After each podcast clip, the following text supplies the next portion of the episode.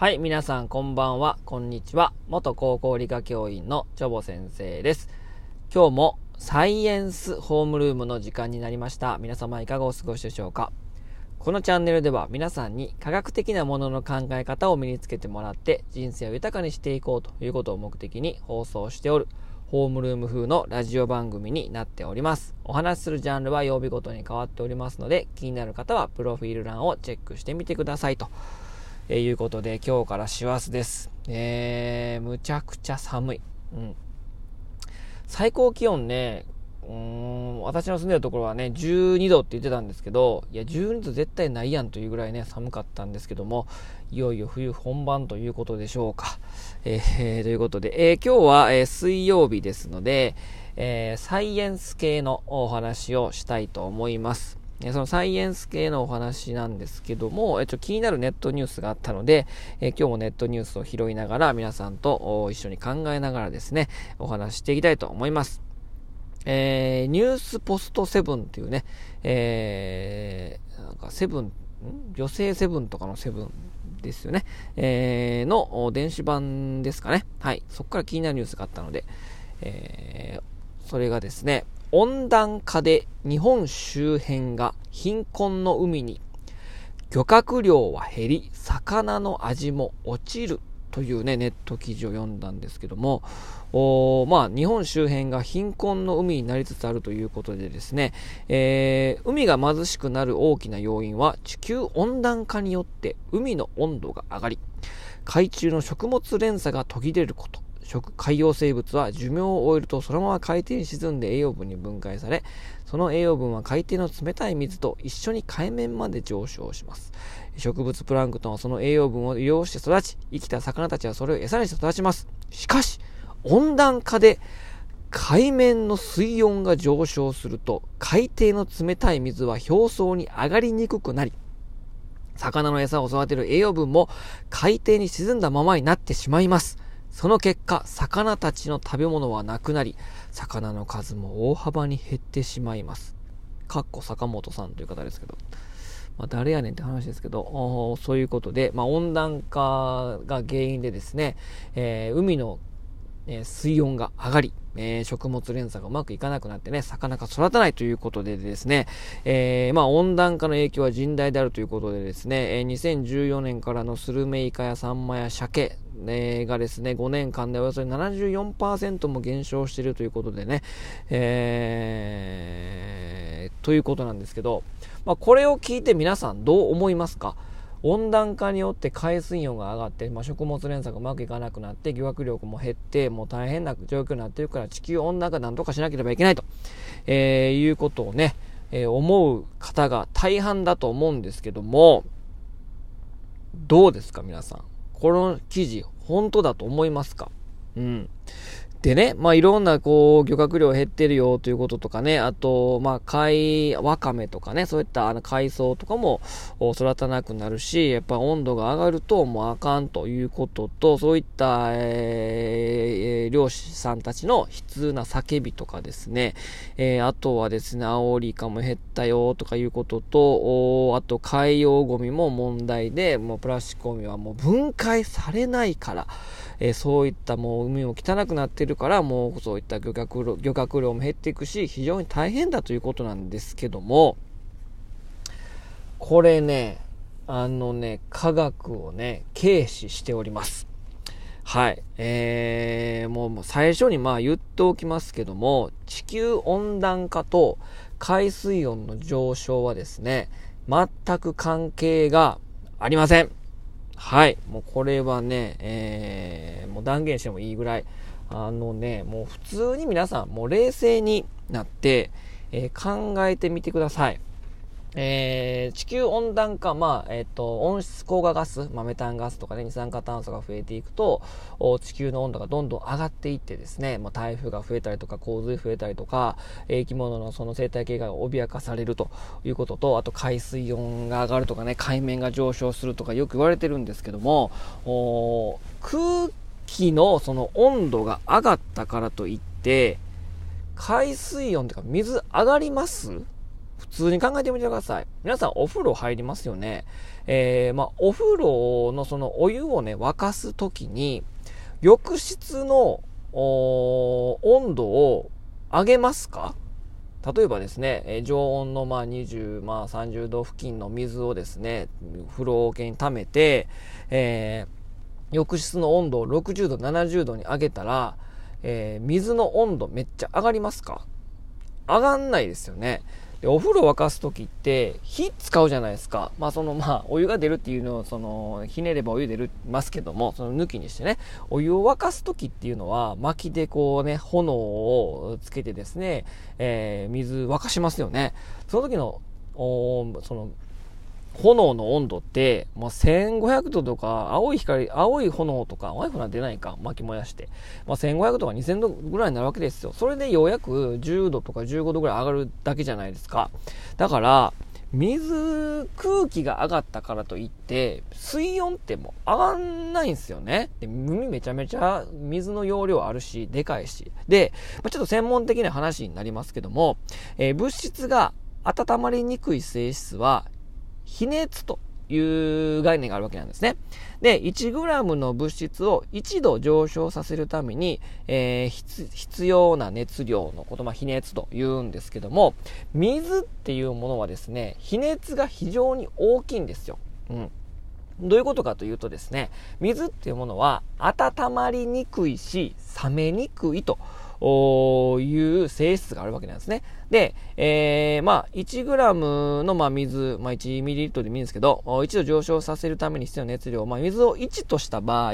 空気は0.24なんですよ。うん。だいたい4倍近くあ差があるわけなんですね。なので、空気っていうのは温まりやすいし、冷めやすいという性質があるわけなんですよ。うん。なので、4対1 4倍ぐらいのエネルギー量が空気に対して必要なんですね、水の方で。空気の比重は水のだいたい800分の1程度ですからですね、えー、水と体積を合わせるとですね、水は空気の3000倍以上の熱容量、要は熱を蓄える能力があるわけなんですよ。言い換えてみればですね、えー、水が、1度上げる、1g 上げるための熱量を空気に換算すると3000倍ものエネルギーが必要なんですよ。だからね、温暖化でね、まあ、仮に温暖化するとしましょう。温暖化でね、1度上がったからといってね、平均気温が、海水温も1度上がるかって言われたら、上がんないんですよ。めちゃくちゃエネルギーいるから。そもそも空気と水を比べた時に、もうエネルギー量、比熱が全然違うから、だから温暖化したからといって、空気中の温度が上がったからといって、海水温は全然上がんないんですよね。で、考えてみたらですね、空気っていうのはですね、その気温ね、えー、去年なんかも、えー、南極でマイナス94度とか、過去、最低観測してね、えー、記録したりとか、で、暑いところ、ジブチとかですね、赤道直下の国って5、60度になるんですね、60度とかね、気温ね。60度からマイナス90度ぐらいの幅があるんですけど、空気っていうのは、まあ、さっきも言ったように温まりやすいし、冷めにやすいから。でも、海水温っていうのは、40度以上にはね、まあ、ほぼなんないんですよね。うん。だから40度ぐらい、まあ、なんないな、34、5ぐらいから、えー、どんだけ深海に行っても、赤道の直下の海えー、北極、南極付近の海でも、えー、1000キロも潜れば、1キロか、1、えー、1000メートル付近では大体一緒ぐらいになるんですよね、水って。だって水は温まりにくいし冷めにくいから、大体幅で言うとマイナス3度から35度ぐらいしかなんないんですよね。まあそれはさっきも言った比熱が、の関係があるから。えー、だから、で、海っていうのは、えー、黒潮とかね、親潮とか習いましたよね。で、海流でぐるぐる循環しているし、もう風も吹いてるしですね、えー、まあそういった影響でぐるぐる、まあ、循環しておりますからですね、えー、そういった面でも考えてみても、地球温暖化って言って気温が上がったからといって、海水温っていうのはもう全然関係ないし、もう熱容量が全然ちゃうから、もう関係ないんですよね。まあ普通にそれは、もうその科学の知識があれば、うん、サイエンスの知識があれば、いや、それ嘘やん、みたいなね、えー、ことにもなるんですよ。だから、温暖化と海水温なんて、もう全然関係もないんですよね。だから、さっきも言ったようにね、温暖化によって魚の漁獲量が減ってるとかいうのは、もう因果関係もないんですよ。うん、もうこれはね、うん、まあ、炎上級のことですけど、うん、炎上級のことですけど、これはね、漁業関係者のもうね、怠慢ですよ。怠慢と怠惰、えー、なのに、それを温暖化のせいにしてるだけですよ。うん。で、海のものっていうものは、まあ、養殖業もやってるけども、もそこまで大規模にもやってないし、結局自然のものを取ってきて、えー、それを、えー、まあ、漁業として成り立ってね、えー、お金を稼いでるわけです。うん、だから取りすぎなだけやろうと思うんですよ。温暖化のせいちゃうやろみたいな。や自分たちが取りすぎてるだけやでと思って。うん。だからもうマグロのそのハエ縄とかも、幼魚とかも取ってね。あとまあイクラとか、まあ僕たちも好きですけど、数の子とかも卵取ってるやんみたいな。それ取りまくったら、次の世代に、えー、残していく卵を、あの子供がね、減るの当たり前やん。だ取りすぎやねんって、そもそも。だからそれを抜きにして温暖化のせいにするのは、いや、どうなんかなみたいな。科学軽視してるし、もう自分たちの怠慢怠惰のせいちゃうのみたいなね。でも確かにね、まあ、魚いっぱい取れた方が、やっぱ儲かりますよ、それはね。うん、それがもうお金になるんだから、その漁業規則とかね、まあ、金利を設けたりとかあるかもしんないけど、取れば取るほど儲かるから、そらまあ取るよね、みたいな。えー、その次の世代に向けて、未来に向けて資源管理しようと思って、これだけでやめとこうかなとは、まあできないよね、というのはあるんですけども、まあ、まあ、難しい問題ではあるんですけども、まだ温暖化のせいにするんではなくてね、えー、そういった、ま、規則というものをしっかり、まあ、作ってですね、えー、漁業管理というかね、資源を管理していくことが大事だと思うんですよ。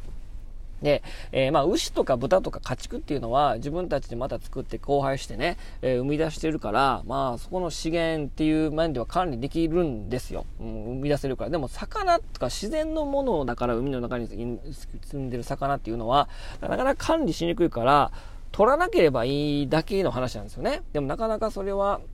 今のこう、まあ、資本主義の中でね、なかなかそういうのは難しいかもしれないけど、まあ、そういったもう管理をしっかりしなかったせいやろみたいな。いや、温暖化のせいにすなよみたいな。普通に考えたらその温度上が上がらんしね、別にね。うん、その気温が上がったからって海水は上がんないから。うん、と思いましたね。だから、まあ、それ、まあ、漁業者の怠慢怠惰もあるし、えー、国がね、もっと保証するべきですよね。やっぱ資源管理のことも考えて、これ以上取っちゃうと、まあ、次世代に向けて魚が減ってしまうから、えー、これぐらい取れてたんだけど、資源管理だけにこれだけに抑えましたと。で、その、これ、本来はもっと取れ、100取れてたんだけど、70にしましたと。で、30取れ、30取れなかったから、この30取れてた分、これが利益あるよねっていうことで、国がもっと補填したりとかね、えー、利益分を、えー、まあ、粗利を保証するとかいう、そういうシステム自体をもう作っていかないと、本当に魚食べれなくなるよ、みたいな、と思うんですよ。だからね、もうちょっとね、日本もなんかわけのわからんクーポン配ったりね、子供に10万給付するんじゃなくて、まあ、そういった、もう一次産業ね、そういったもう農業、漁業も支えていくためには、もうそういった方にもっと支援するべきだと思うんですよ。こういった非科学的なことを振りまいてね、そういったことを間違ったものを教え込んでしまうし、間違ったことを理解してしまうことがたくさんあるので、それではもう下支えみたいなものをね、もっと国としてやるべきですよね。うん、ということで、なんか最終的にはなんか愚痴みたいになりましたけども、はい。まあ普通にこうサイエンスの目で見れば、なんか一つ一つのネット記事も、あれ？これなんかおかしない？みたいなね、えー、そういった気づきというか、まあそういったちゃんとしたことを、えー、真理追求というかね、まあ、そういったことが、まあ、科学の目で見るともういろんなことが見えてきますから。皆さんもね、えー、これおかしいんちゃうとかね。これほんまなんみたいなね。そういったえー、まあ疑問みたいなものをね常に持っていくと、まあ、より違ったように見えてきますから人生面白くなりますよ。ということで、えー、今日は サイエンス系のお話をしました。